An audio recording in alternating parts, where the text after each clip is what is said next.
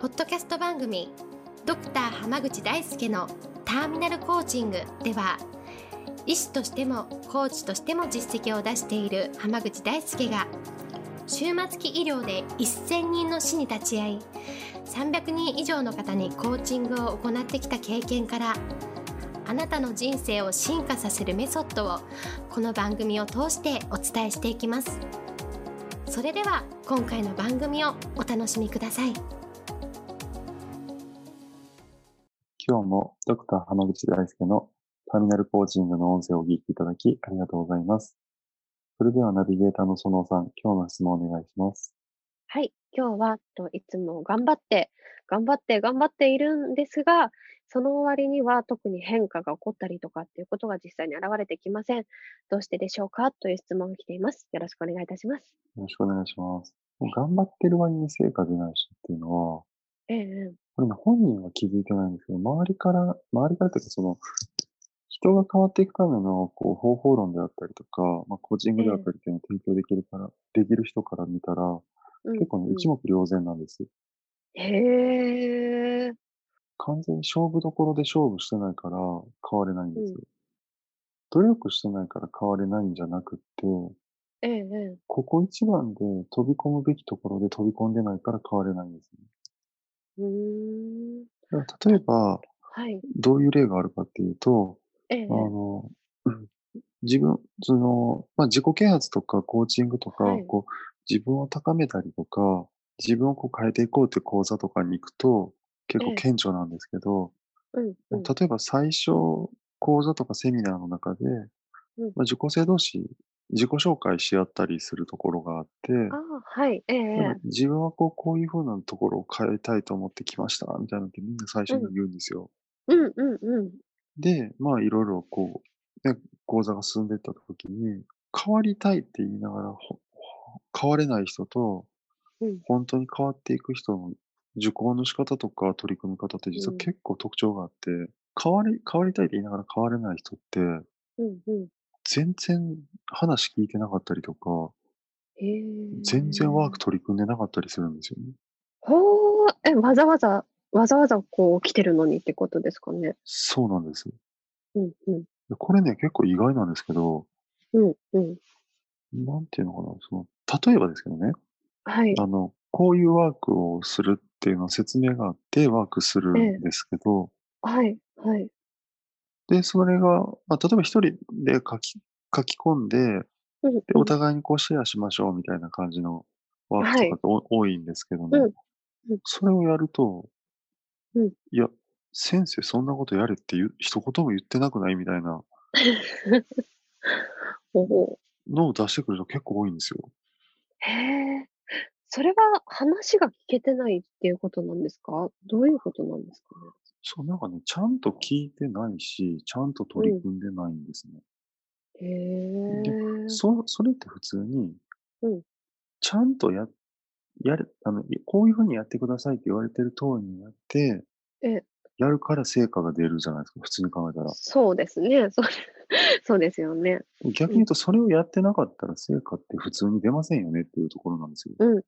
うん。そうですね。だから結構そういう人ってメモは取ってたりするんですよ。おお。へえ。ええええええ。そうなんだけど、うんうん。成果出ないのは、うんうん。やっぱそのここ一番でこれをこうやれっていうところとかを聞いてなかったりするんですよ。ああ、その大事なポイント、本当にこれは抑えないといけないというポイントに限って抜けちゃってるって感じなそうんですそかうそうそう、そうなんですよ。ね。うん、ただ、それは変われないでしょっていう話なんですけど、確かに。まあ、これはね、セミナーの話とかですけど、別にそれだけがなくって、ん仕事でも同じで、うんうん。例えばこう、こういうチャンスが来たら飛び込みたいんです、みたいなのとか、こういう機会があったらぜひやらせてくださいってうん言うんっ。てる人、言ってる人っていうのはいるんですけど、はい。そういう時でもチャンスをつかめる人って、そのチャンスが来たらパッてこう飛びつい、飛び込んでって、うんうやるんですけど、チャンスつかめない人って、チャンスが目の前にあんのに何もしないんですよね。ん。えー、あ、普段からやりたいとか、こういうの来たら絶対やりますって言ってるのに、いざ目の前にこうブラブラしてても、うーんって感じってことですかね。そうなんですよ。だから、そこで飛び込みさえすれば買われるの、買われたりとかチャンスつかめるのに、うんうんなんかそのここ一番に孫ついたりとか、えーなんかちょっと二の足を踏んでほう、踏み出さないうちにチャンスが他の人に取られちゃったみたいなんで、買われない人が多いんですよ。あら、それは結構無意識的なものなんですかね、その無意識ですね。方。えー、えでそのー変わりたいっていうのはほん本当なんですけど、うんうん。無意識では変わりたくないんですよ。ああ、現状維持がいい、今のままがいいって思っちゃってるってことですかね。そうなんです、そうなん無意です。識の部分では。そうなんですよ。だだから変われないんですよね。うんうんうん、無意識がうん無意識のうちにブレーキを踏むんです。ああ、それは結構、でも本人だと気づけない部分にはなってきますよね、必ず。そうだからね、あの、ひ変われる人っていうのは、ええそういう、そういう無意識の部分を指摘してくれる人が一緒にいるかどうかっていうのがすごく大事なんです。ああ、それこそ、コーチとかがこう気づいてあげるというか、